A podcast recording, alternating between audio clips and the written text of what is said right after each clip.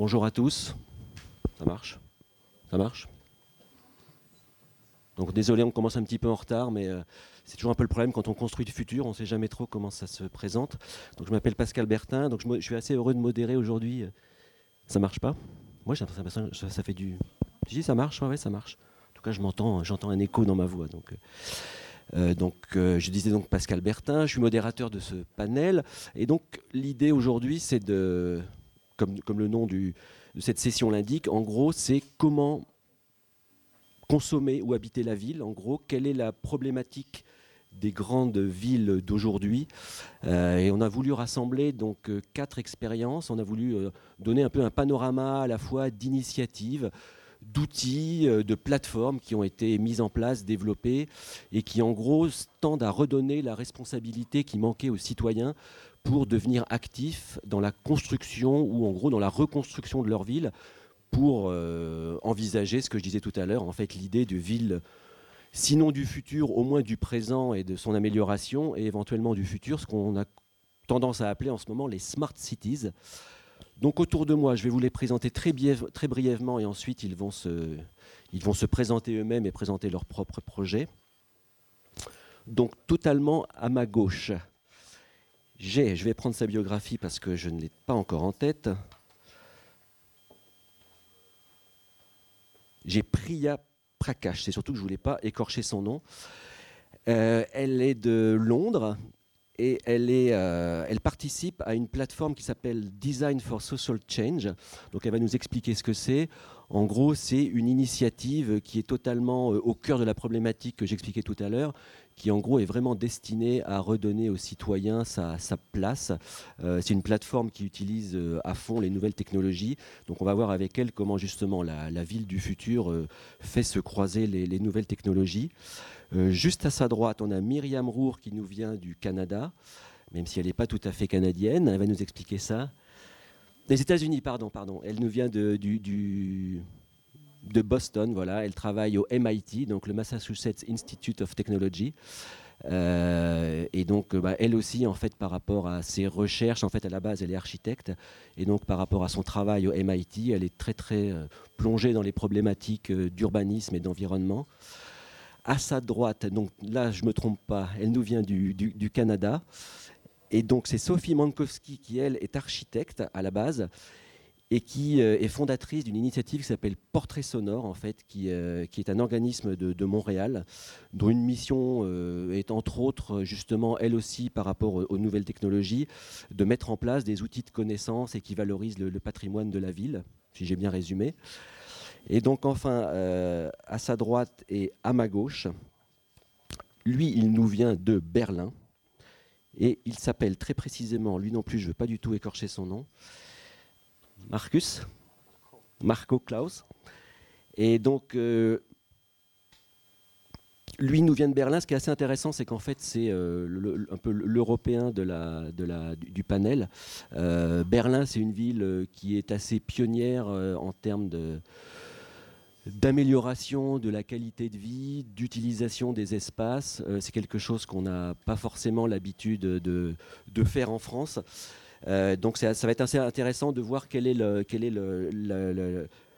l'expérience qui va pouvoir nous faire partager par rapport à, à, ce, projet. Euh, j'avais en fait imaginé une petite introduction et je pense que hier vous étiez absolument pas tous à l'inauguration du lab qui avait lieu à l'hôtel de ville en fait.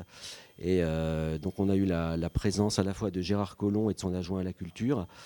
Euh, c'était assez intéressant parce qu'en fait, euh, l'idée c'était que les villes en fait prennent de plus en plus d'importance. Et c'est un peu pour ça que le, lab cette année accorde de plus en plus de place à des représentations de différentes villes, que ce soit européennes principalement et américaines.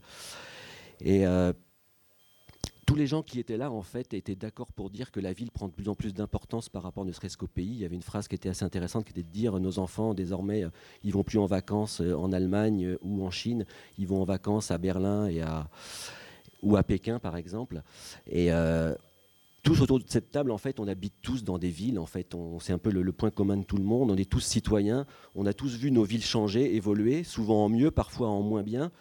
Mais le, truc, c'est qu'on a toujours tous constaté que les anciens n'ont pas toujours pensé aux générations qui allaient suivre, donc nous, nos enfants, et que, en gros, aujourd'hui, on se retrouve à gérer un héritage. Et quand je dis nous, ce sont euh, les services publics, l'État, et nous, en tant qu'électeurs, citoyens.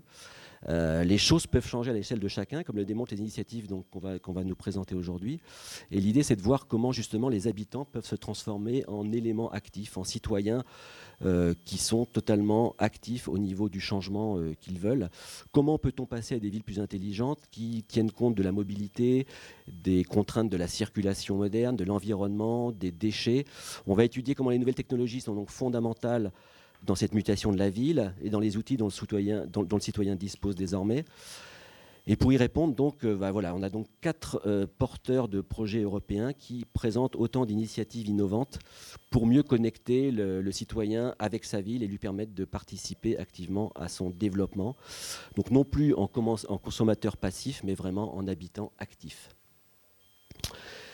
Donc, vu qu'il va falloir commencer et qu'on n'a pas trop étudié l'ordre, je pense qu'on va, on va peut-être faire l'ordre bah, comme je l'ai fait tout à l'heure, donc de, gauche à droite. Euh, Priya. donc, yes, I think so. We haven't tested, but uh, it, it must be okay.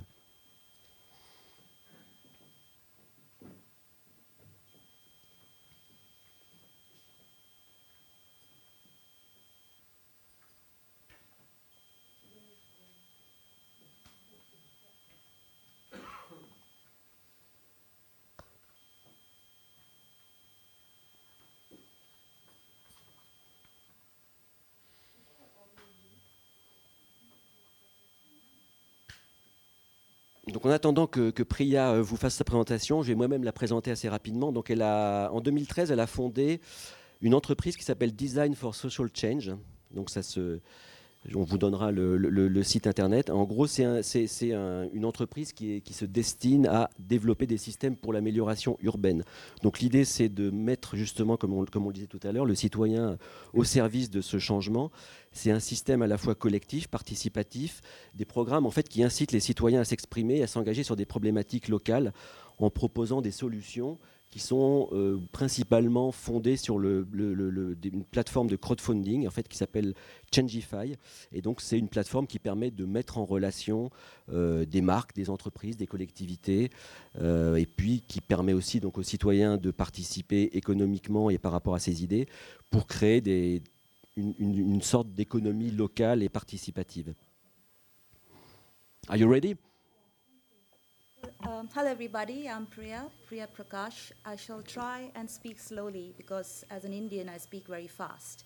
So I understand most of you speak French. So if I'm going very fast, please shout out because I'll go. Anyway, so um, Changify. I'm going to today talk about the story of how we started Changify and a bit about cities and reflect on some of the key issues that are facing, say, most of the cities anywhere in the world today so this is from UK when we had last year this really terrible storms and most of the countryside was underwater and was very hard for people to actually go out and even the city council to go and reach out to people. It was pretty much like what people would say as an emerging market situation. You don't see this happening in developed countries. But how can cities actually make decisions for situations using real-time data, especially during times of disaster? That's one question I'd like you to think about because on one side we have huge corporations like IBM coming up with the city dashboard, which is in operation in Rio, and this costs a city 14 million pounds. So now 14 million dollars. So you can imagine if every city council wants to have this minority report style futuristic smart city, can we all afford 14 million dollars for one kind of a huge dashboard? At the same time, this is, um, I don't know if you can see that slide very clearly, but it's quite gory. There's lots of dog shit in that slide. There's this guy in London who was um, really, um, actually somewhere not London, outside London, was really irritated with the amount of dog litter in the streets. And he took it upon himself to go and put a chalk around it and also mention who has done it and where it's coming from. And this is done purely by somebody who is really tired of, of the situation and takes it upon themselves. And this is real time data, and it is one person's attempt at improving their neighborhood. So, how can citizens actually come together and crowdsource solutions? You can see people trying this in their own neighborhood. So, how can we tap upon this kind of, you know, coming up with solutions to improve their neighborhood? Because we have a lot of interesting innovations like the Smart Citizen Toolkit. I don't know how many of you uh, have come across the Smart Citizen Toolkit? Nobody? Thank you, Mariam. so, the Smart Citizen Toolkit is basically a Kickstarter pro- funded project from a group, actually from Mariam's town, from Barcelona, where they have uh, let people to create their own sensors and put it in their homes to measure the air, the air pollution and different kind of environmental data. So you can then compare it with different people in the city and get to see what it means for you in terms of what's actually happening outside. And at the same time, when this kind of things are happening where citizens are taking control, on the economic side, we can see that you know local businesses and brands. We see a lot of empty shops on the high street. We know that Amazon and eBay and all these services have kind of take over, taken over a lot of shops. So you don't need a need to go to the high street to buy. So what can we do in order to get people back on the streets in your neighborhood? Because no neighborhood with empty shops and betting shops or pawn shops is a nice place to live. So, you know, a lot of people have tried things like loyalty cards and loyalty schemes. And again, if you are a small business owner, to pay an amount of 200 to 800 pounds per month in order to uh, have this loyalty scheme is quite a lot. So, what I would like to challenge or put forward to our conversation here today is that actually what makes cities smart is the people. It's not these dashboards or sensors or loyalty apps, in spite of what everybody would like to tell us. And the reason is how many of you guys actually have a phone in your hand right now? Can I have a show of hands? How many of you got a phone right now? And what is it? Is it a smartphone? How many of you got like a smartphone which is connected to the internet? So we all have that. And this technology is extremely common and everybody has it, and we're not making use of this where we can all turn into a sensor and take photos of things that we actually want to do something about and send it off. So this is this is this idea of crowd power. And I again, all these uh, things I'm talking about is nothing new and sexy. It's actually been there since BC. So actually, in China, the emperor of China came up with the concept of lottery. And how it worked was he didn't have money to build the Great Wall of China. So he got everybody to basically buy a small part of the wall and crowdfund the Great Wall of China. And that's why, that's how the concept of lottery came about, where we had the emperor getting people to come together to crowd power and crowdfund something like the Great Wall of China. So, my um, hope is that we can actually get people together in a similar fashion to basically crowd power what I call smart cities from people. So, a bit about me and why I've started this. I used to design phones before when I was at Nokia for emerging markets. I used to travel around to different countries, studying people in Brazil, in Kenya, in India.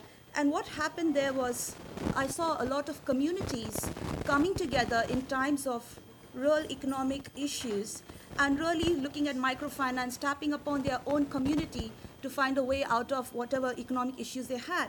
And I would come back to my neighborhood in London and see these payday loans outside my house. And I would think this is interesting because in other cities, in other communities, people actually look upon each other and tap upon them to kind of find a uh, solution to the problem. Whereas here, we have a very much a centralized way of solving problems. So if you think about an organism in nature, and this is something that has been proved, that the easiest way for an organism to die is actually the one which is completely centralized. And the reasons why in many communities which are organic, you have this multiple connections. So if you think about it, the last network is the strongest network. If any single node breaks, you still can rely on the other two nodes. And this is something we need to use more in the kind of cities of the future that we are developing. Because if you look at the old infrastructure, where we have your pipes, you know, where you do your plumbing, your transport. On top of it, you have the services, and then you have the interactions of people. It's very similar to how a mobile operating system would work, where you have your hardware, your software, and different kind of layers. And we need to rethink on how the city is architected, not just on the top level, but fundamentally from the infrastructure level to the service level and the people interactions. We have to do this because this market that we say smart city is huge. It's 400 billion, but not everybody wants to be part of this. You know, citizens don't want smart meters in their homes, and there's a big backlash. And this is not just for technology. When I was in Turkey, we saw this kind of issue with people taking up for the square being taken over by the city council for uh, property development. And a lot of people are kind of tired of being told what to do by governments or councils on how they're going to change their city.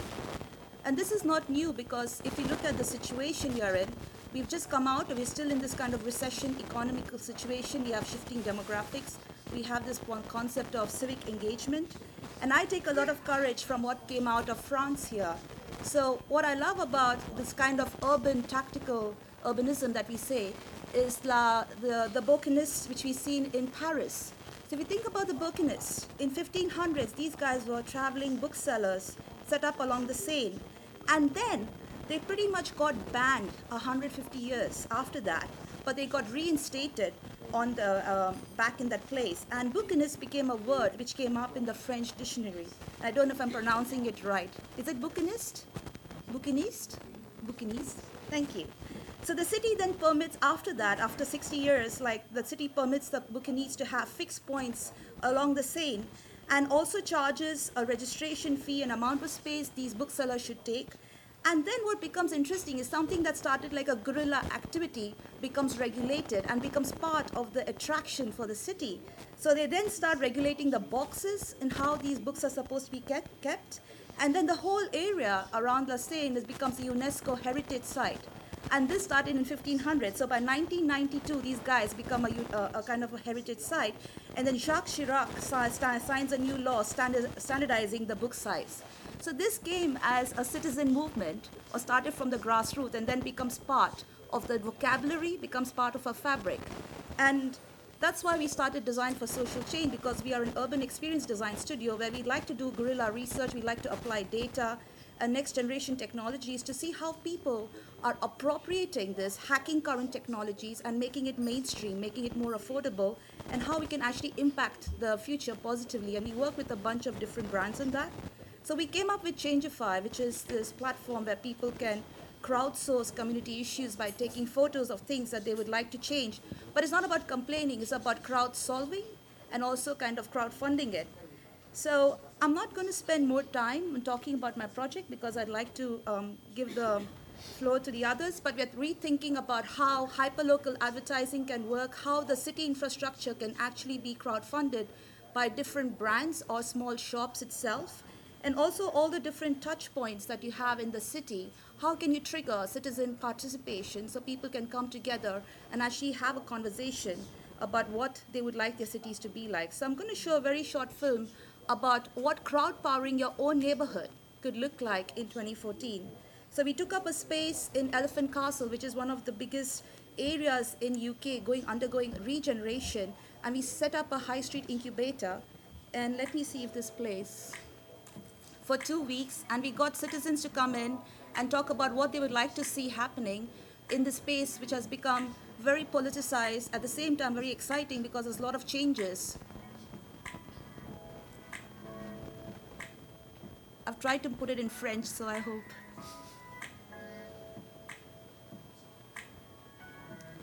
We had different kinds of workshops from the Guardian Data Unit explaining to citizens how they could use data in their everyday life and actually come up with campaigns. Maps themselves tell you start mapping something, you start forcing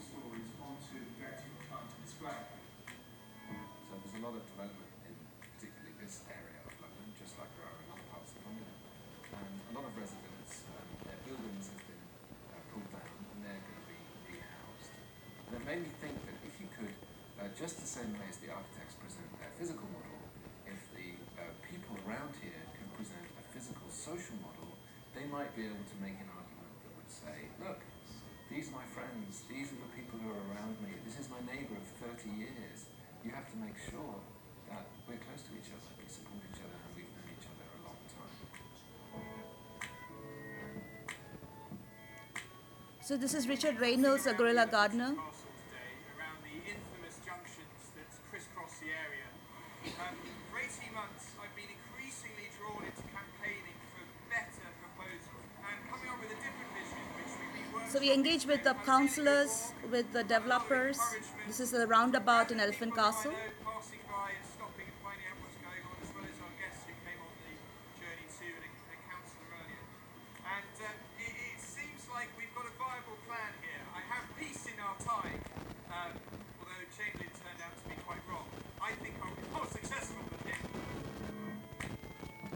We also invited uh, artists to come and draw the tweets. So we had people tweeting about local issues, but they would become a mural every day. So we wanted to make the online data physical.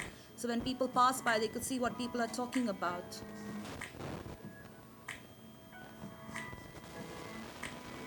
And we invited anybody from the street to come and sketch as well. So you didn't have to be an artist for this.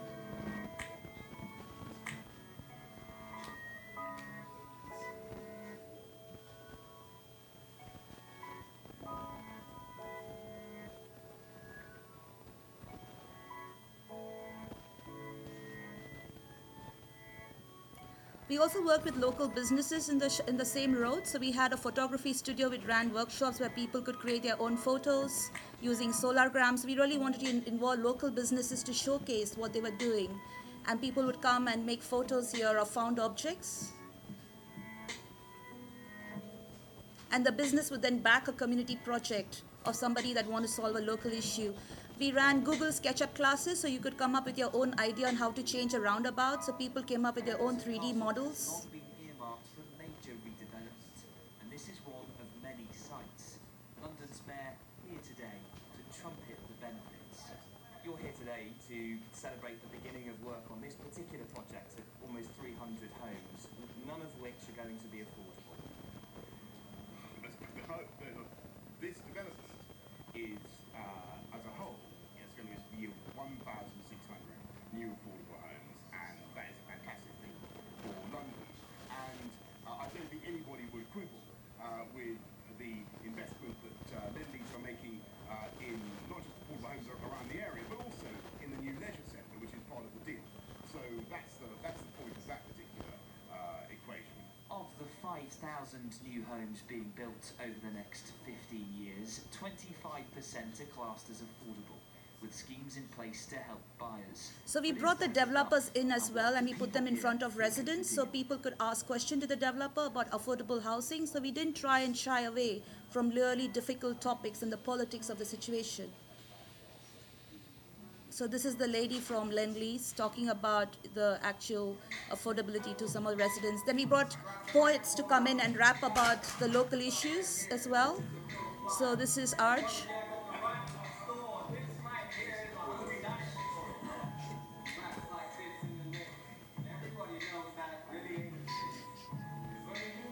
So we want to make this fun and social. We don't want to make campaigning boring and like, you know, we wanted to really get people in.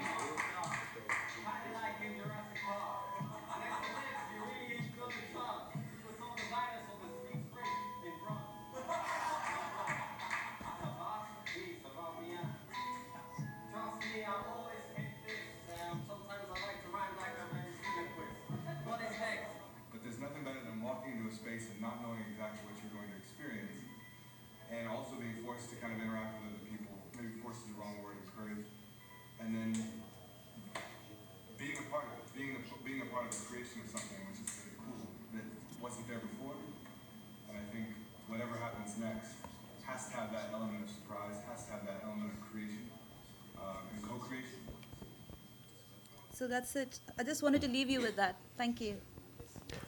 Merci Priya. Merci. Donc on va peut-être plugger maintenant le, second Mac de la, session. Donc on va passer la parole à, à Myriam. Euh, Myriam Rour, euh, qui est donc euh, chercheur au MIT, comme je disais tout à l'heure, très précisément au MIT Sensible City Lab. Donc elle va nous expliquer un petit peu ce que c'est, sachant qu'auparavant elle avait été euh, architecte et euh, stratégiste, design strategist euh, auprès de plusieurs or- organismes et, et corporations. Euh, Est-ce qu'on est technologiquement prêt, ce qui serait assez incroyable, mais oui, c'est formidable. Um, yes, thank you so much. Super. Um, so, yes, my name is Miriam. I work at um, MIT Sensible City Lab.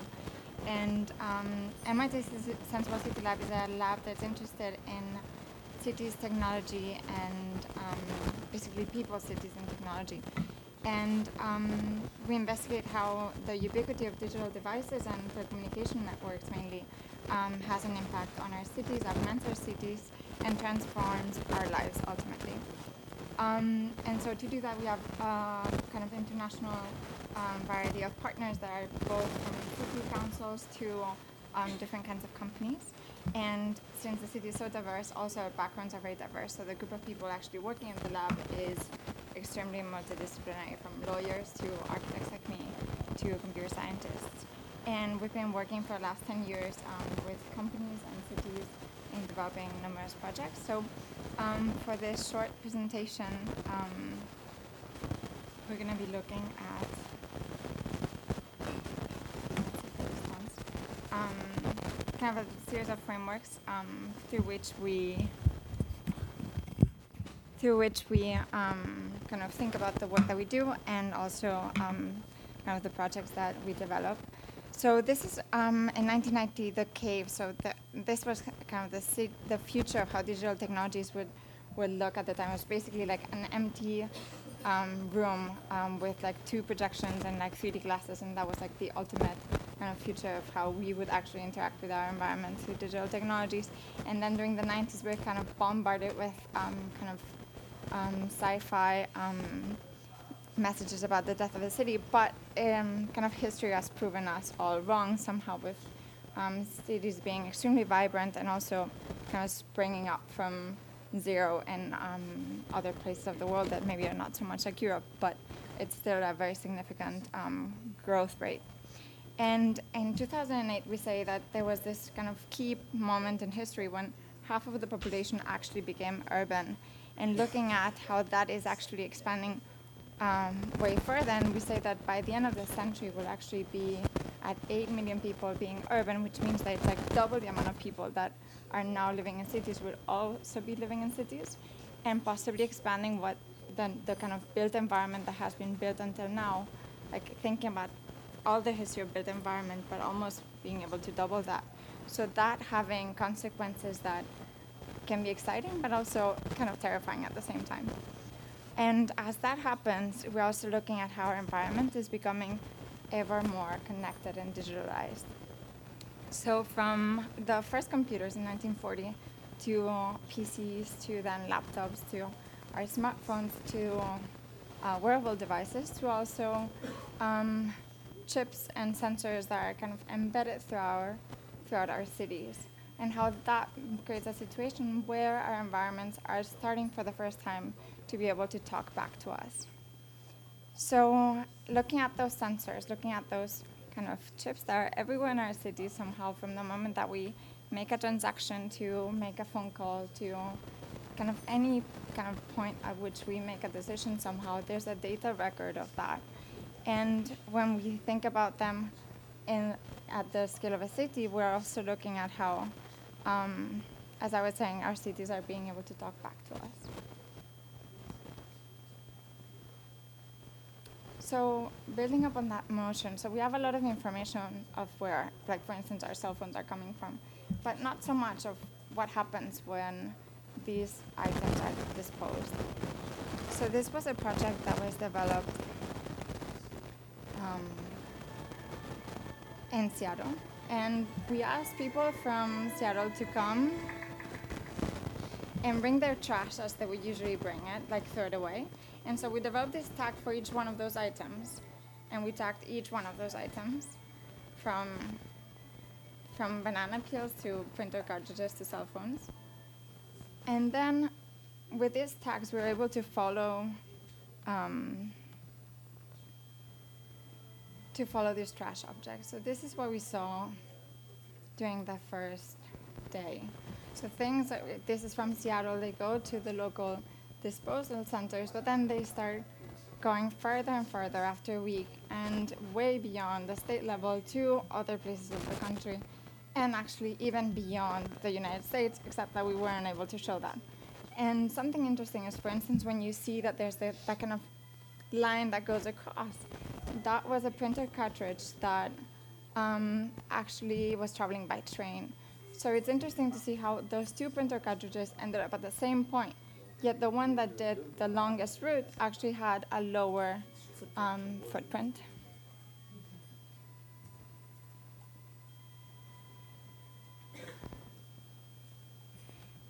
And kind of building up also on this notion of um, being able to talk back. Um, there was a project done for MoMA from which we sent uh, 40 laptops around the world for them to kind of document their, their lives as they would usually go about them. But that's not the story. The story is that at some point in our lab, um, someone broke in. And as part of the objects that they took with them, they also took one of these laptops that were able to talk back to you. So basically, at any given time, we had the location of the laptop and images of where this laptop was going through.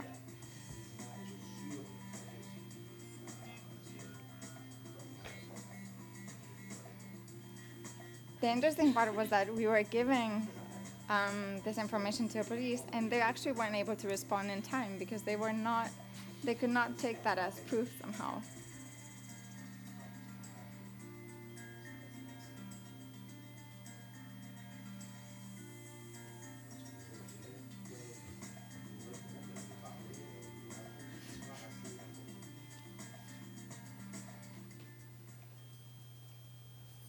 So from this notion of sensors in the city to also being able to read the city in different ways, and what happens when we get different um, kind of data mm, da- databases um, from telecommunication to energy to weather to transportation and put them together.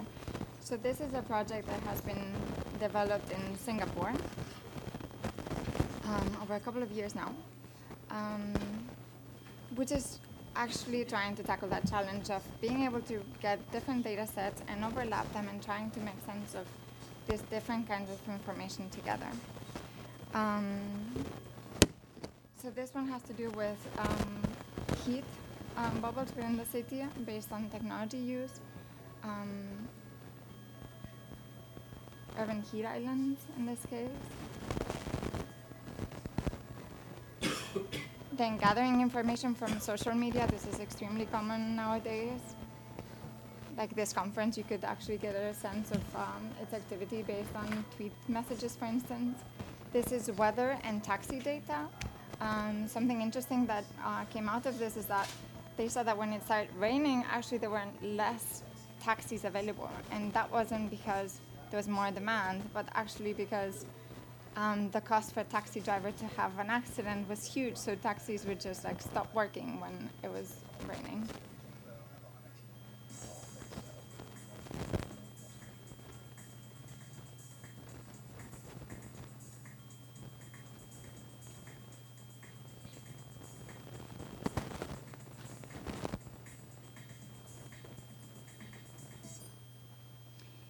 But so to get to these kind of visualizations, we realized that you need it from a research engineer to a designer to a data scientist to a software developer. And the kind of next step for us was to say, well, what if we actually developed a tool for people to be able to create these visualizations? So that's where Data Collider came into place, um, which is something that's currently being developed.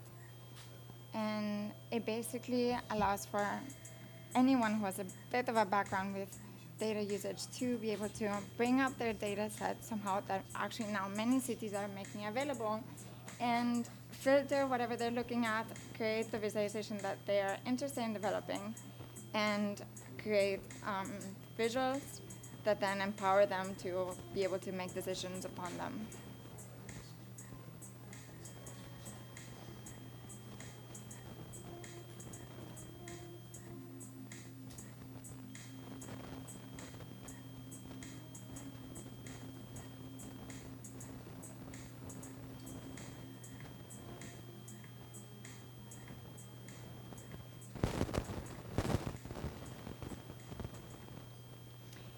We also look at um, basically like what what's happening with exactly the notion of us all having like cell phones with us like every day, um, and looking at how cell phone technology can actually amplify our experience. So thinking of, for instance, this person who's looking at the race before it even crosses in front of this person, um, but then also embedding these digital devices within our objects. So in this case, within um, the Copenhagen Wheel, which is now a startup that came out of the lab. This is the Copenhagen Wheel. It turns your ordinary bicycle into a smart electric hybrid by simply replacing your back wheel. Connect it to your smartphone, download the app, and you're ready to go. Bicycles are a great way to move around, yet sometimes distances are too long. Hills can get in the way, and hard journeys to work may leave you covered in sweat. The Copenhagen Wheel is here to change all of that. The technology was developed over several years at MIT, together with the city of Copenhagen, one of the world's most innovative places for cycling. Its original inventors licensed the technology and founded Superpedestrian, the startup where we are now working around the clock to bring the wheel to you. Like the best riding companion, the Copenhagen Wheel learns how you pedal and integrates seamlessly with your motion. It captures your energy when you brake or go downhill, and gives you a push when you need it. With three to ten times your regular foot power, it's easy. Ride it just like a normal bike. As you pedal, the motor automatically kicks in with no additional throttles or buttons. All technology for the Copenhagen Wheel is contained within the red casing, including motor, removable batteries, wireless connectivity, smart locking, multiple sensors, and an embedded control system.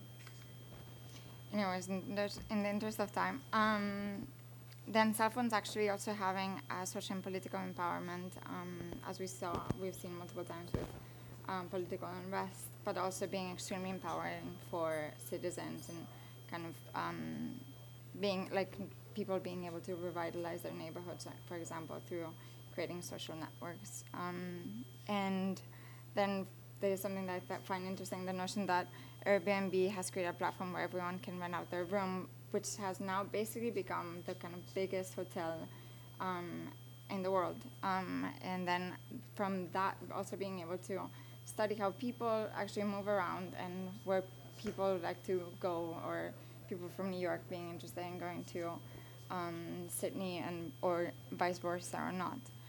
Um, and I guess I'm going to skip through a little bit, but then also looking at Wi-Fi networks and how that actually, from those networks, you can extract information. And for instance, the notion that now um, you don't really need to be in a classroom to be able to have access to uh, knowledge. So, do exterior spaces or public spaces become new places where to share knowledge? What happens with the notion of the museum, for instance? Can it be distributed throughout the city? How do we have access to knowledge becomes uh, completely different. Um, so that um, and the kind of impact of the city, and finally also participation. So this was a project developed with um, Guggenheim, um, BMW Guggenheim, and we created this project with um, that was looking at people as kind of live sensors. Also, how do people like to transform public spaces and kind of documenting that and making a database for that, um, and then also creating workshops to be able to make sense of it and um, kind of create a um, kind of better links between people, technologies, and the way that we understand public space. And finally, also participation in the sense that there this there there's a way of um, empowering people through, like for instance, three. Um, I think it's I was to say 311, but for sure see click fixed, which basically is like you are somewhere in the city, you see um, a pavement that's not well paved or something wrong or like the dog shit basically, and then you take a picture of it, and then it's reporting back to the local government, and those those platforms being able to link people with the governments and create this kind of um, relationships that um, are highly empowering both for citizens and for um, their local governments as well. Merci Myriam. On va passer,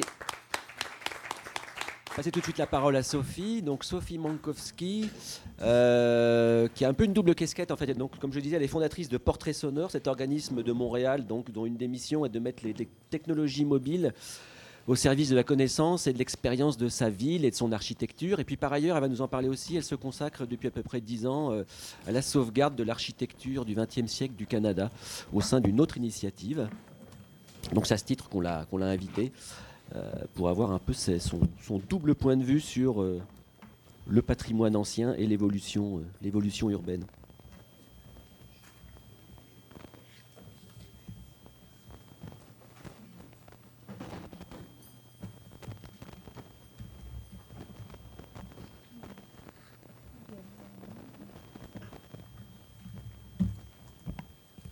Is the microphone work? ah, on, on parle en français. hein. Est-ce que ça fonctionne? Oui. Ah oui, ça marche. Euh, voilà. Donc c'est une initiative euh, beaucoup plus artisanale que le Sensible Lab. On est une toute petite équipe. Euh, en effet, basé à Montréal, l'organisme est tout jeune puisqu'il a été fondé en 2013, donc l'année dernière. Mais il a été fondé suite en fait à deux initiatives dont je vais vous parler dans, dans quelques minutes. Est-ce que c'est- ah oui. Donc comme euh, Pascal expliquait, euh, le mandat principal de, de ce qui est maintenant... Ah, c'est automatique C'est la machine qui prend les commandes. Ça va tout seul. Automatique.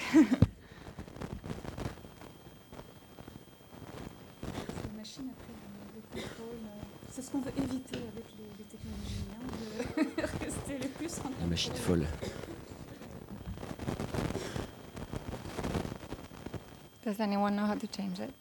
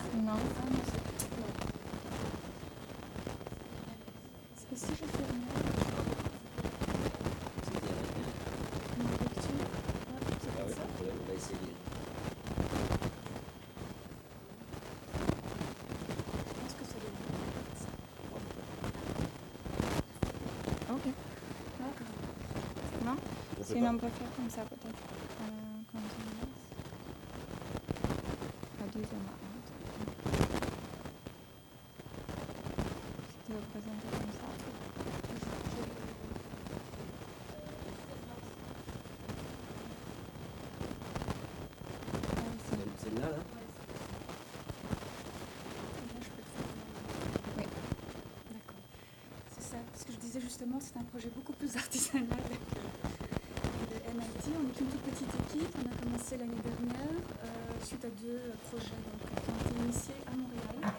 Et le but, c'est vraiment d'inciter les, résidents, les citoyens euh, à se réinvestir dans certaines parties de la ville qui sont délaissées ou qui ont une vocation purement euh, fonctionnelle. Et puis surtout de, de mieux la comprendre pour éventuellement aussi, aussi mieux s'investir et pouvoir poser des actions.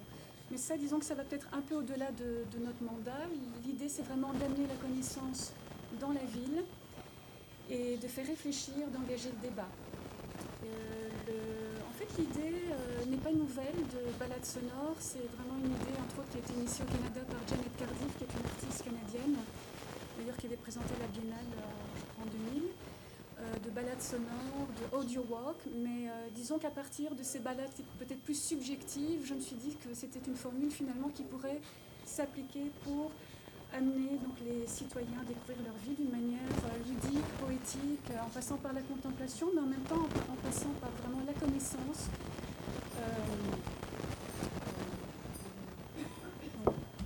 les technologies, comment est-ce qu'on peut les mettre au service de la connaissance et de l'expérience directe de la ville. Donc c'est vraiment monté documentaires de poche pour dynamiser la connaissance de la ville et établir, en fait c'est surtout ça je crois la force du projet, d'établir un pont entre ceux qui la pensent et ceux qui y vivent, donc pour la parcourir et la voir autrement. Euh, le but donc c'est vraiment de passer beaucoup de temps avec ces citoyens, avec ces experts, avec ces, ces artistes, avec ces urbanistes avec ses politiciens, avec ses géographes, avec ses historiens de l'art, euh, et d'essayer de distiller cette connaissance, de la condenser et de la relier directement à la ville, pour vraiment pouvoir à la fois euh, euh, réfléchir, engager le débat, mais aussi la, comprendre à, travers une expérience sensorielle. D'où l'importance aussi de travailler avec des artistes et des musiciens, parce que la musique joue un rôle important justement dans ce projet. Donc on est, il y a dans notre équipe un musicien, un graphic designer, un designer graphique, et un consultant en technologie, et puis ensuite ponctuellement euh, toutes sortes de, de collaborateurs divers, d'horizons divers. J'ai une toute petite animation peut-être qui justement qui est sonore, euh, qui donnera un meilleur aperçu euh, de ce que portrait sonore. Portrait sonore vous invite à découvrir ses documentaires de poche et à parcourir son univers sonore fait sur mesure pour voir et comprendre la ville moderne manière multisensorielle. Laissez-vous guider par la voix pendant que la ville se déroule devant vous. Marchez sur ses traces. Laissez-vous guider par le regard de ceux et celles qui l'ont imaginé, qui ont marqué son développement et la manière dont nous vivons la ville aujourd'hui. Le principe premier d'Habitat 67 était de réinventer le mode de vie en appartement, de créer dans une structure à multiples niveaux, sur un territoire à forte densité de population, la qualité de vie d'une maison unifamiliale. Quand vous ça, il y a euh, un amoncellement de blocs. C'était en fait euh, le désir d'innovation. Le jeune architecte cherche à changer le monde. Vivre la ville autrement, c'est donner la parole aux créateurs et aux idées et porter un regard intime sur la ville. L'élégante tour de la Bourse de 48 étages se dresse devant vous,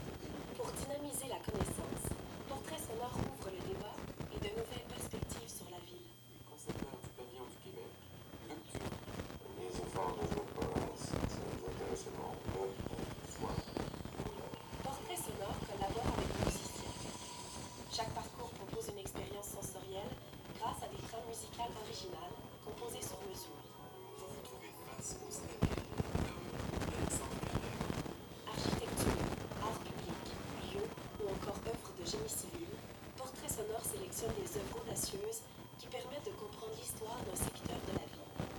Levez les yeux, vous êtes devant le phare du cosmos. Une œuvre commandée au sculpteur québécois Yves Trudeau pour l'Expo 67. À du devant cette période que plusieurs élévateurs grains sont démolis. Seul le silo numéro 5 subsistera grâce à l'action du groupe de protection du patrimoine. Portrait sonore met à votre disposition gratuitement et dès aujourd'hui deux parcours. Montréal moderne en balado-diffusion et Expo 67 en application iPhone. Disponible bientôt d'un océan à l'autre, une série d'applications hautement technologiques avec des parcours sur mesure pour l'ensemble des grandes villes du Canada. Portrait sonore, c'est le son et la technologie au service de la connaissance et de l'expérience. Pour ceux qui aiment marcher et rêver la ville de demain, c'est dans la poche.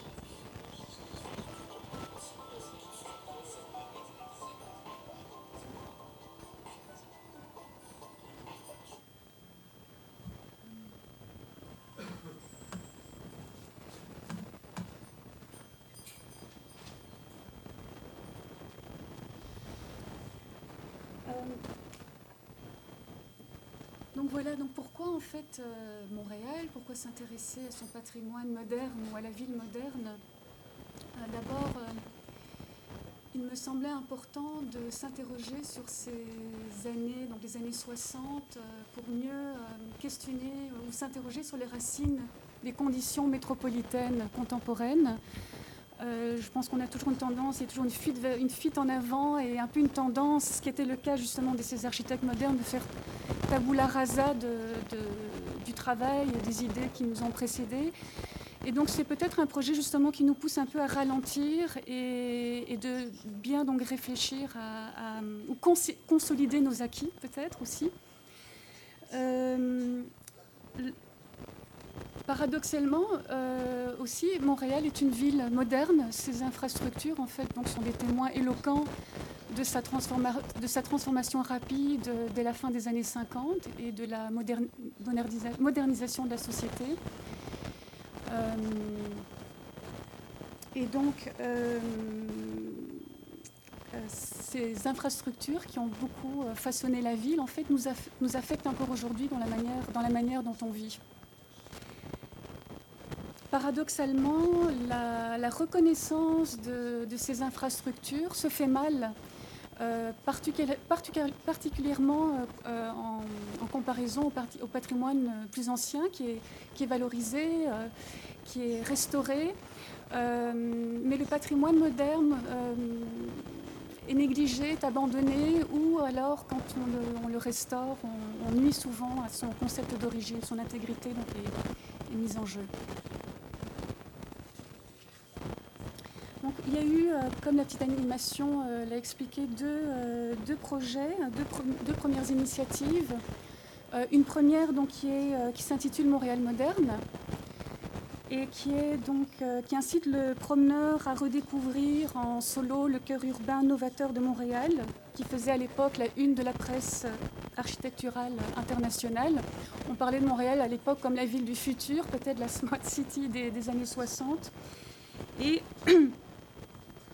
et euh, la, la balade nous incite à voir aussi comment les bâtiments et les espaces témoignent des ambitions et des visions qui ont porté le développement donc, de la, ville au XXe siècle. Aujourd'hui, le centre-ville demeure essentiellement un secteur d'affaires et commercial. Euh, C'est vraiment un secteur où les gens se déplacent euh, en général en courant de A à B. Et donc, ce n'est pas un secteur vraiment où on prend la peine de découvrir, de prendre le temps de, de contempler. Euh, C'est un secteur dont dirais vraiment une vocation plutôt euh, utilitaire. Euh, je crois qu'ici, c'est ça, j'ai mis une carte donc, qui explique un petit peu le parcours. Donc, il commençait dans le Vieux-Montréal, qui suit les, anciennes infrastructures portuaires, qui repasse par l'ancien quartier industriel, qui est maintenant la cité du, multimédia, et ensuite pour arriver au centre-ville de Montréal en passant par la gare centrale. Donc, c'est vraiment l'histoire du développement de la ville au XXe siècle qui est racontée à travers le développement de ces, euh, transports portuaires et ferroviaires. Ici, on voit juste quelques photos de, certains des, points d'intérêt aux bâtiments qui, font l'objet de, la balade. Ensuite, une autre, euh, une autre balade sonore qui a été euh, réalisée en 2012, qui est euh, une balade à travers les anciens vestiges de l'exposition universelle de Montréal, qui a eu lieu en 1967. Euh, ces vestiges sont répartis sur euh, deux îles qui sont situées au, milieu du Saint-Laurent, donc juste en marge de, la ville. Euh, ce sont des îles qui sont gérées par une société paramunicipale qui s'appelle le Parc Jean Drapeau. Le site, euh, malgré son histoire, malgré qu'en en fait, il a été construit spécifiquement pour euh, héberger l'exposition universelle et malgré la richesse et l'importance de, son histoire, euh, est un peu à l'abandon. De nombreux bâtiments, bien sûr, ont été démolis après l'exposition universelle, mais ceux qui ont été sauvegardés sont négligés, abandonnés, mal utilisés ou,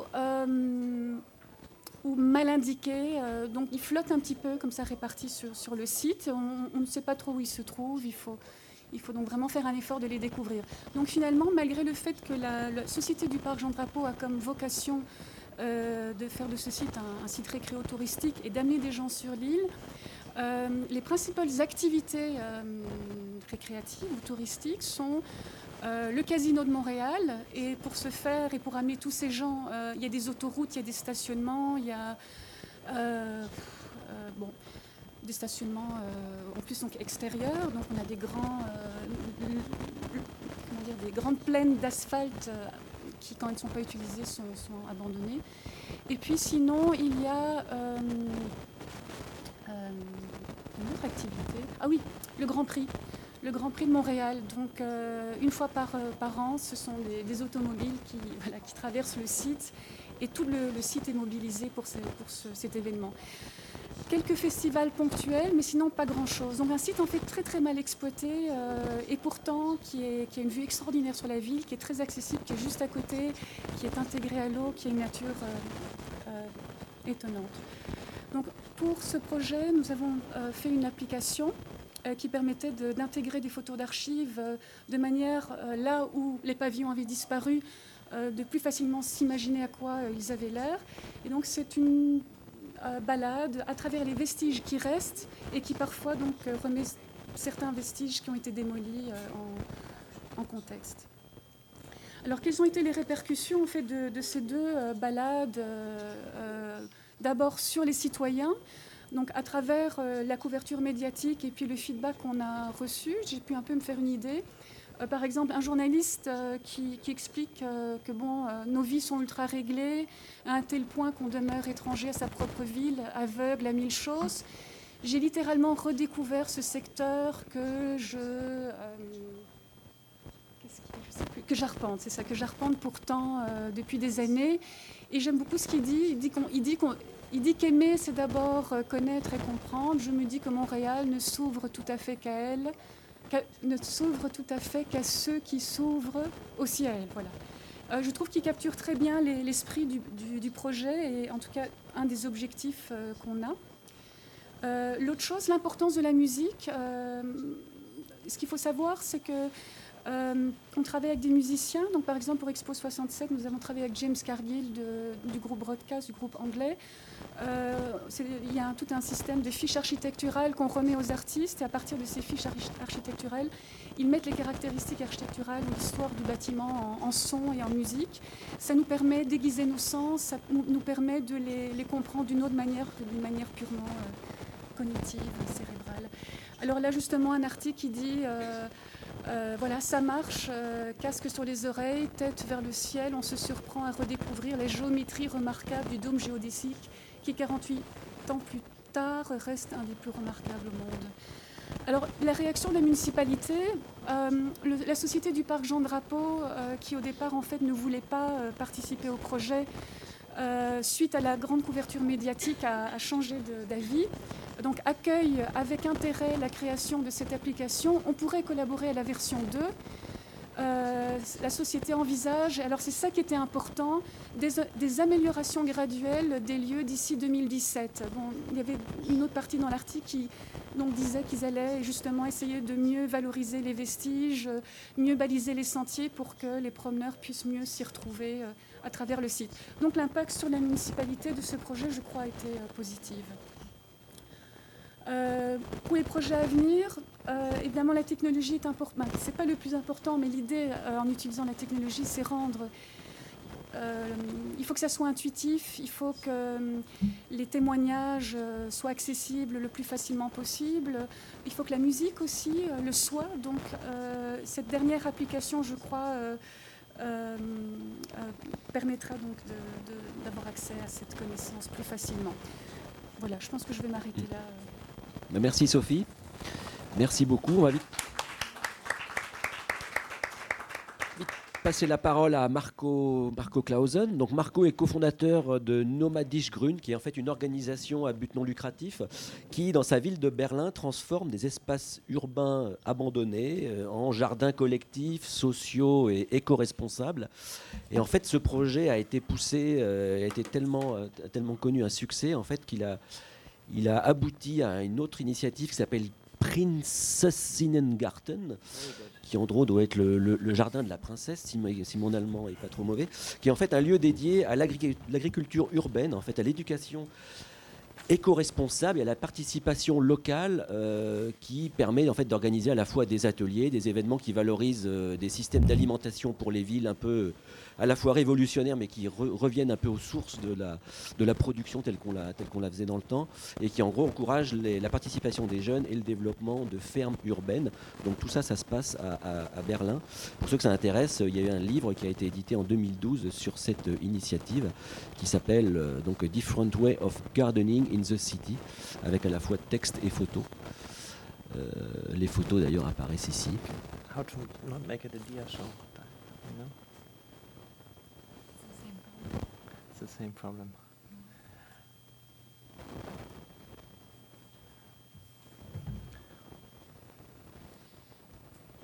Or whatever. Just Yeah. Yeah.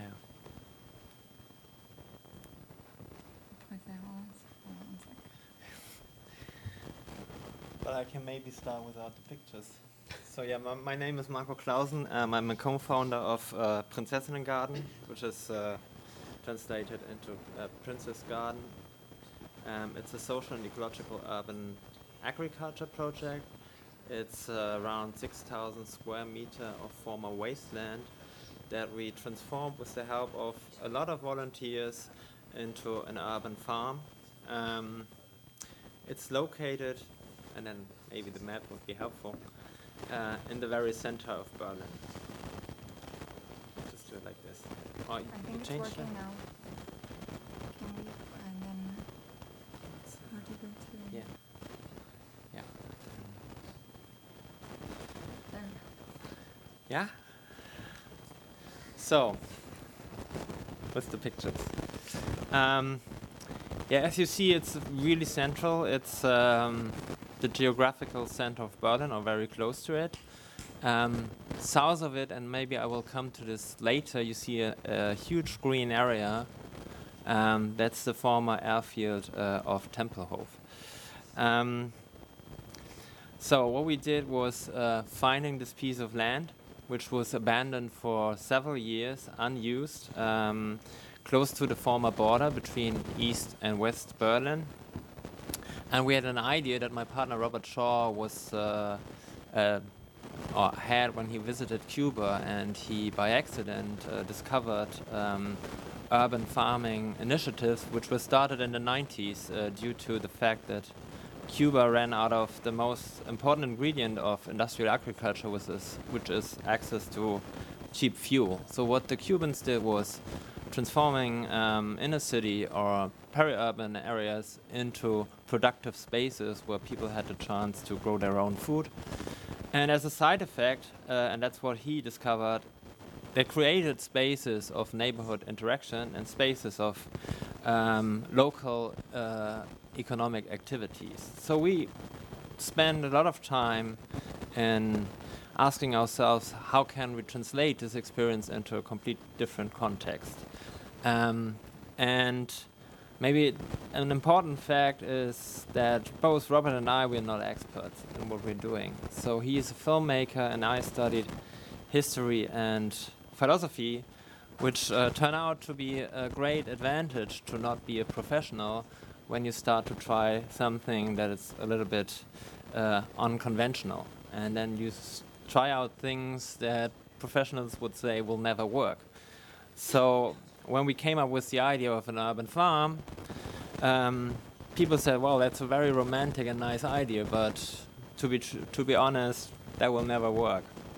So we proved them wrong, and we is not just Robert and me. We is uh, hundreds and, and until now thousands of people engaging in creating and maintaining this space. So when we started, we had an idea.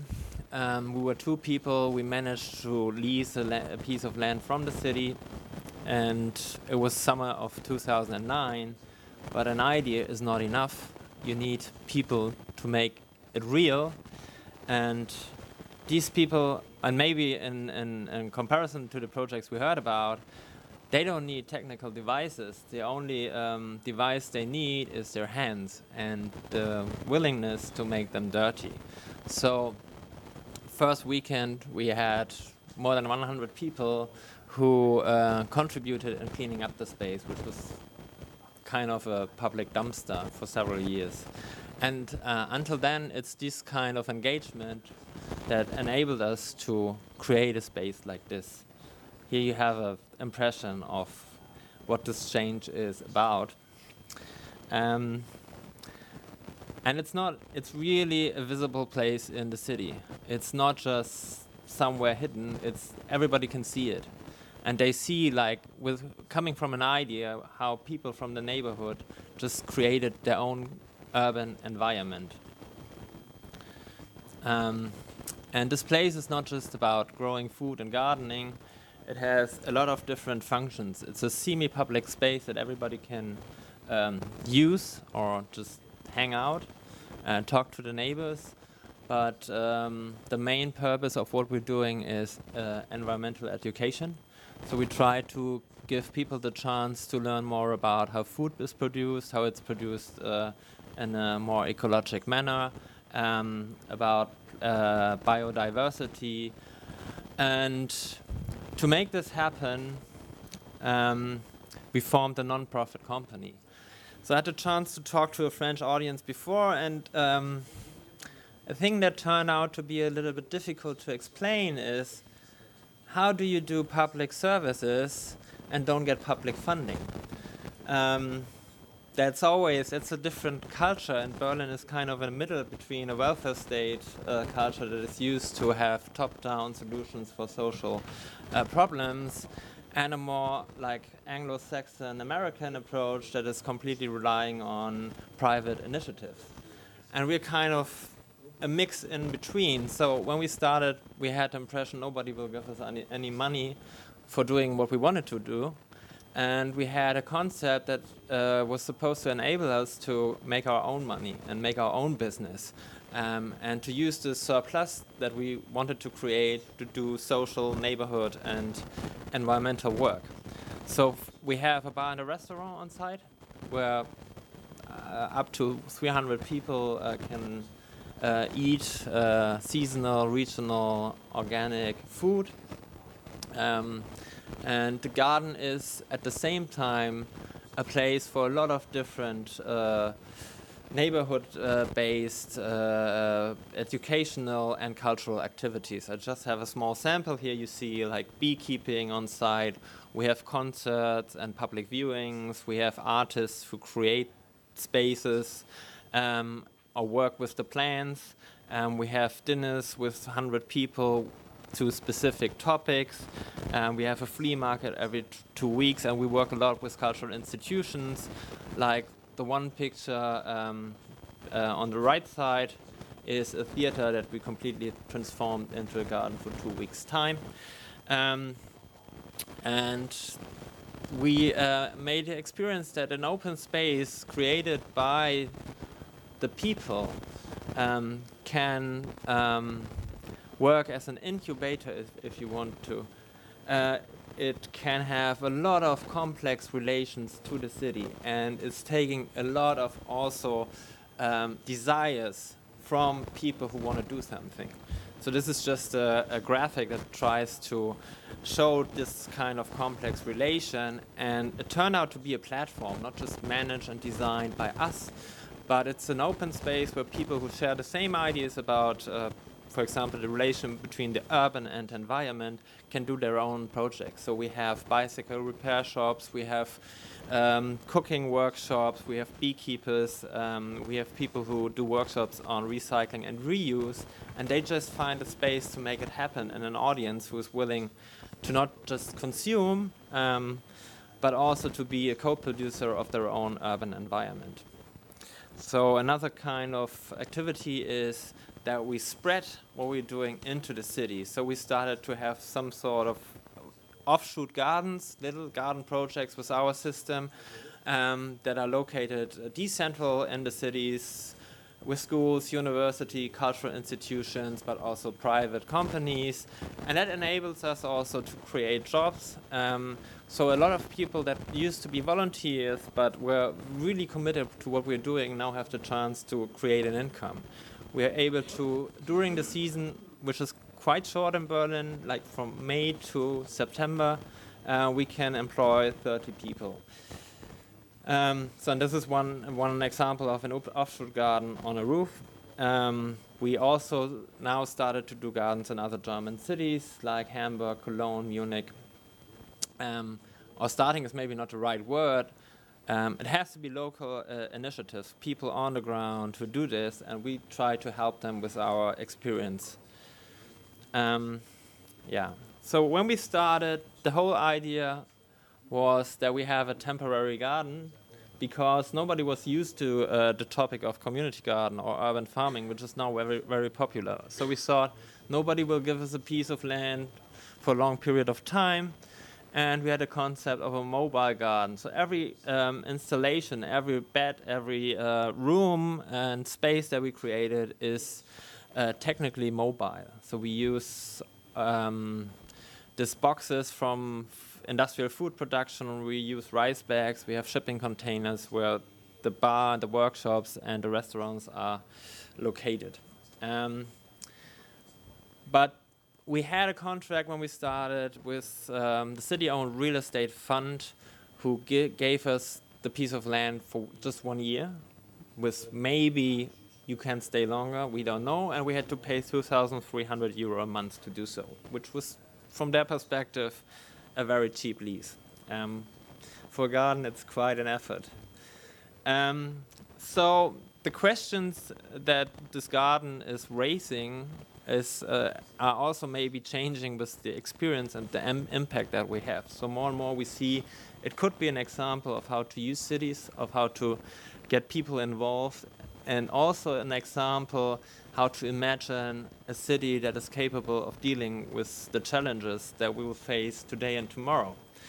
Um, so this is why what I would call a pioneer use. Um, um, kind of referring to the plants that we found on the wasteland, pioneer plants who are capable of dealing with, with little, little resources, and then also preparing the ground for a much more diverse kind of um, ecosystem.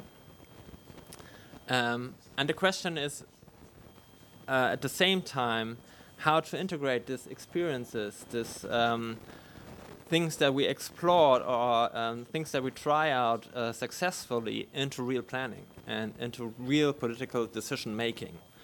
Um, so the question is can this kind of bottom up uh, initiatives be a part of city planning and a part of the daily uh, construction of urban life? Or do we go on with the same old? And the picture I just used here is the planning from the 60s for the site we are located on. And since I'm an historian, this is for me a picture of hope because it shows that what people thought is the only way to plan a modern city, um, the only way to uh, envision the future. Uh, if you look at it from today's perspective, it's kind of it's it's not smart to say the least. Uh, so planning a huge uh, motorway in the most dense part of Berlin, um, and maybe you remember there was a war around the city, is something back then people thought it's completely normal, and nowadays we think, well, it's maybe not so smart. So. Um, so Prinzessinnengarten had a huge impact, not just in the neighborhood, but also in the media. We had like um, incredible amount of press coverage, including New York Times and CNN. Um, the city used it as an example of the culture of Berlin, of participation, of unconventional approaches to creating space, uh, on like how to deal with climate uh, adaptation and so on.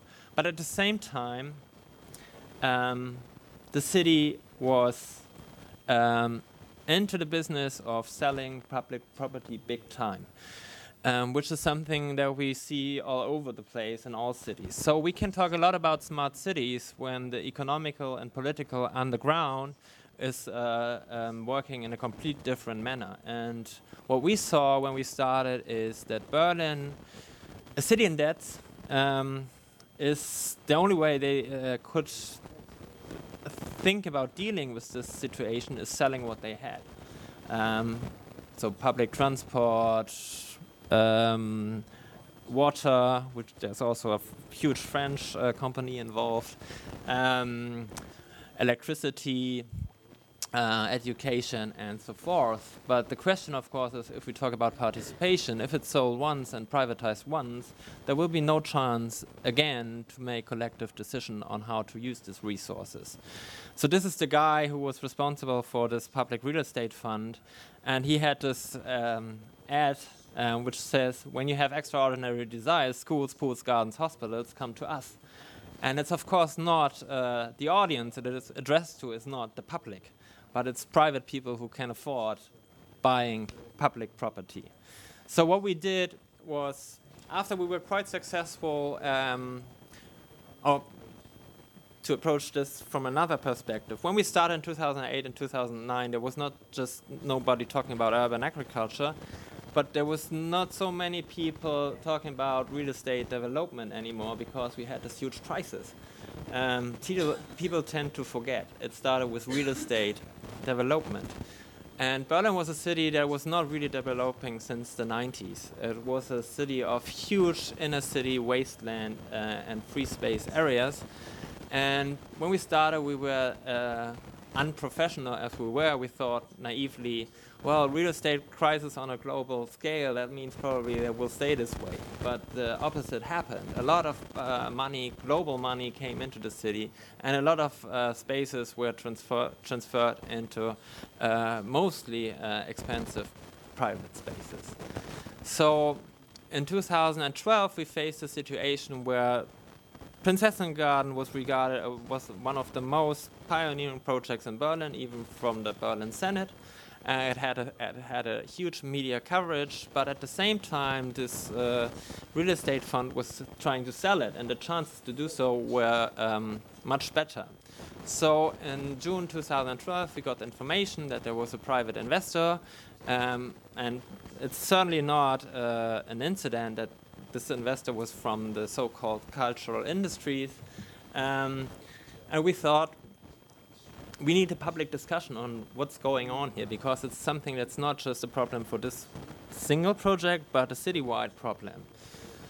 So we wrote an open letter um, addressing these kinds of concerns, um, but and we had good arguments from my perspective. But we learned well, an open letter is or good arguments is uh, um, maybe not enough. So we also started a petition uh, which was was signed by 30,000 people in eight weeks' time, and that was the moment where the government kind of changed uh, the wording concerning this one project. It was now regarded a real pioneer project, something that, has to be saved, and now we have the chance to work there five years more.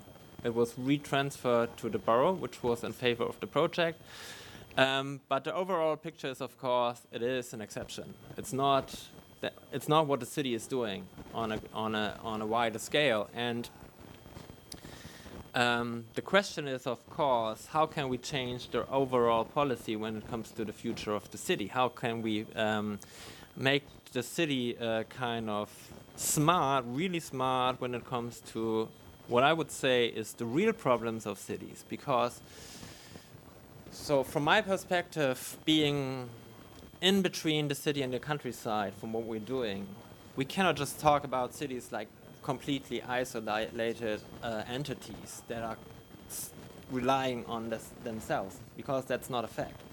Um, cities are um, by their very nature depending on the countryside. And that was how cities started uh, 10,000 years ago. So, what cities do, and especially if we have these figures in mind that there's more people living in cities than on the countryside since two or three years, what cities do is use a lot of resources. Um, not just uh, concerning food, of course, they need a lot of land.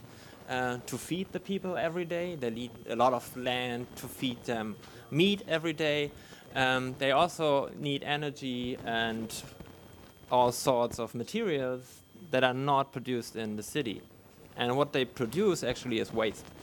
So it is not a sustainable system we're living in. And I think when we talk about a smart city is to also rethink the relation between the city and the countryside, the city and uh, the ecosystem of the planet.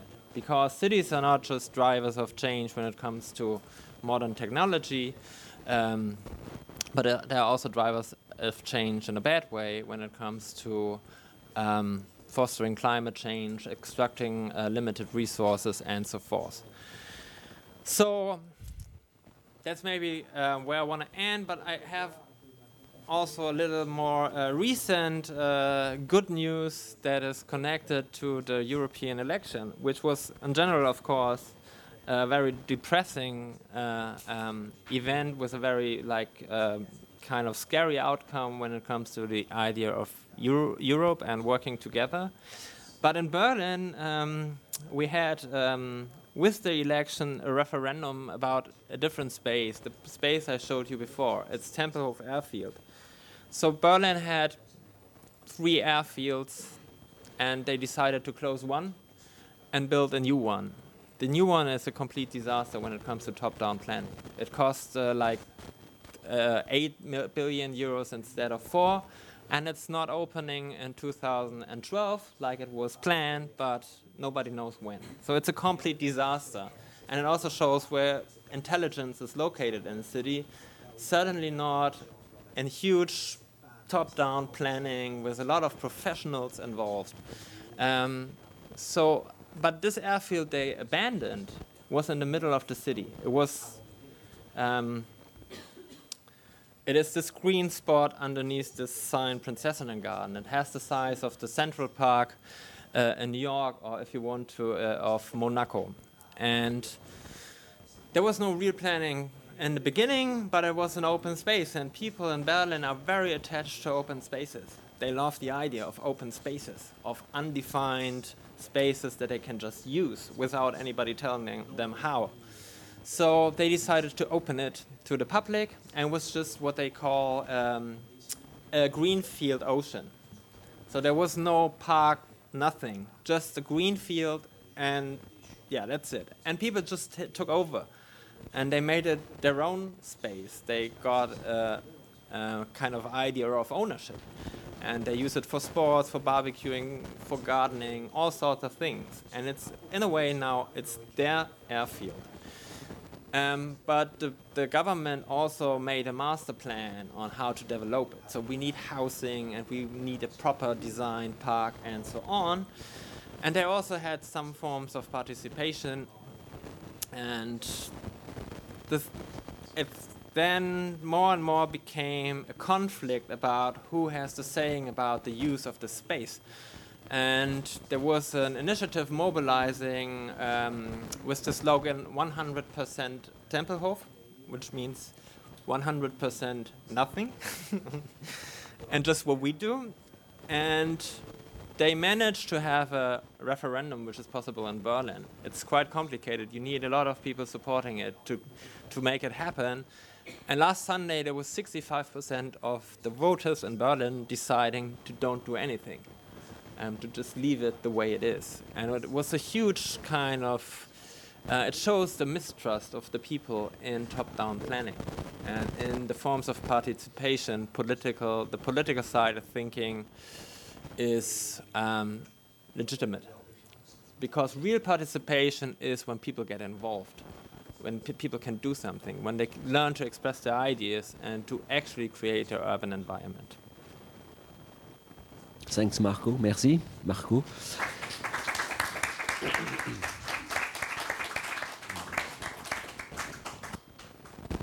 On a, pris beaucoup de retard en fait et on a commencé en retard. Du coup, euh, en même temps, chacun d'entre vous, vous avez tous euh, répondu aux questions que je voulais vous poser. Donc je pense que là, j'ai quelques questions, mais d'ordre plus général, qui vont être un peu une synthèse et une conclusion. Et puis peut-être préparer aussi vos questions si jamais vous en avez, qu'on puisse les poser avant qu'on se fasse virer de la salle.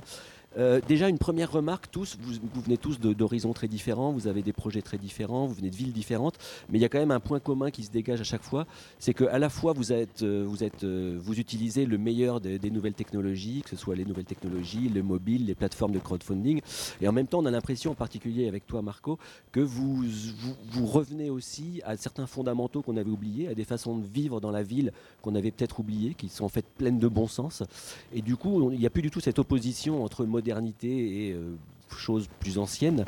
Euh, je crois que c'est vrai aussi euh, pour vous, Sophie, par rapport, par rapport à Montréal, par rapport au patrimoine que vous valorisez et inversement par rapport aussi à la modernité que vous défendez.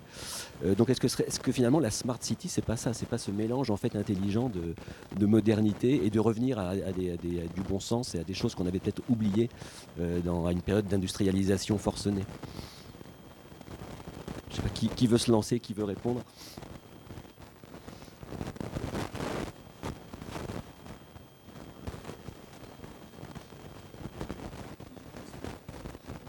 Oui.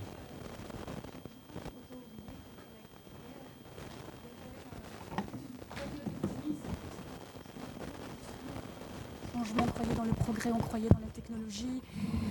Euh, et bon, il y a eu de tout, mais il y a eu entre autres beaucoup de gens qui ont vraiment euh, très très bien pensé et conçu la ville. Et euh, je pense que c'est très important de, de, de, rester dans une continuité euh, et de ne pas...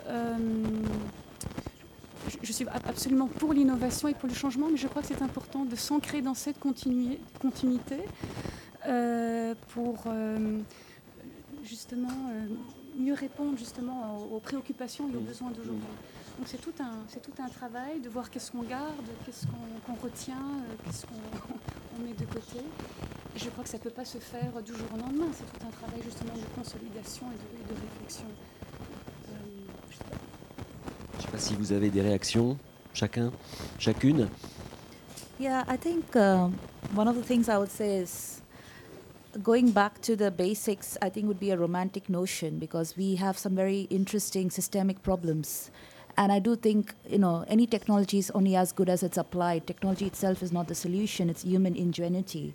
And I think what we've tried to all cover in our topics here today is we are not tapping on people's intelligence and people's own power to do something on a very basic level.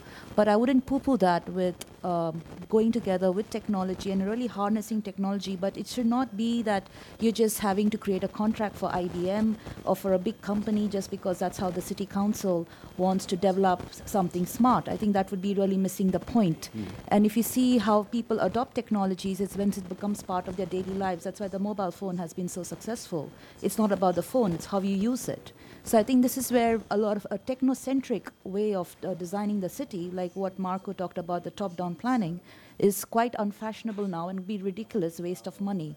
And that's why we need to see how we could take citizen-driven initiatives as a part of the planning process. And that's the layer that's currently missing in the stack because there's no way for a person on the street to be able to say, This is my solution, or this is my idea, this is what I'd like. You can only write a petition, you can only complain, or you can put a report in the council website. But you cannot come up with a solution that can be part of an existing application. Mm. Yeah, I was going to say that Sophie's example, I think it's a great example of how we think of, like, for instance, the future of the museum, or thinking of the city as something that through an app you can actually go through a city and then have more information about its history, its um, like the, the different voices. Like some of them might be fictional, some might some of them might be things that people remember, and and how that has been done through history in different ways. So there is like a history or like a kind of um, kind of record of the city that goes with people's lives, and I think that has been done um, maybe in written form originally, or just through passing on knowledge from people to people. So like just um, just sharing ideas or sharing information about your environment. And then it's the notion of changing tools, what sometimes feels disruptive, but it, it relates back to history as well. So it's just a new tool that enables for this passing on the history or being able to kind of enhance your um, knowledge of your environment through a new tool.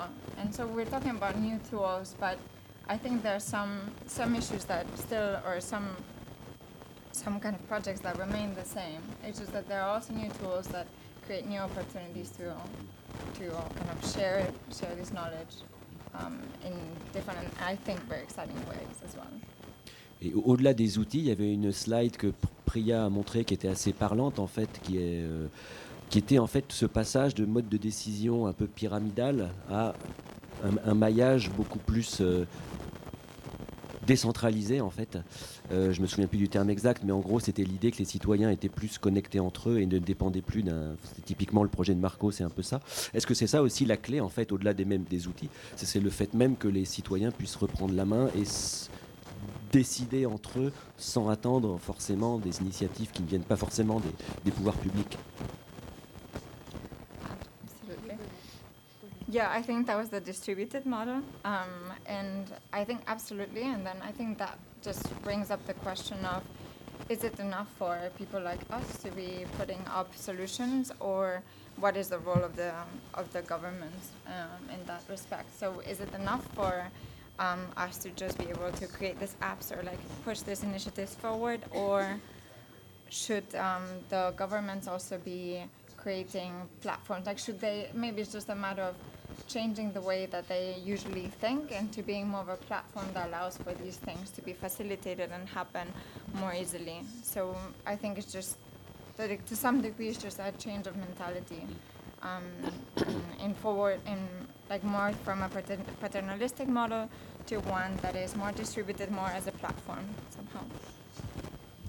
Ok, bah écoutez, merci à vous. Je suis désolé, on va pas pouvoir passer à des questions. Je pense que si vous voulez poser des questions, peut-être va falloir adresser directement aux personnes quand elles sortiront.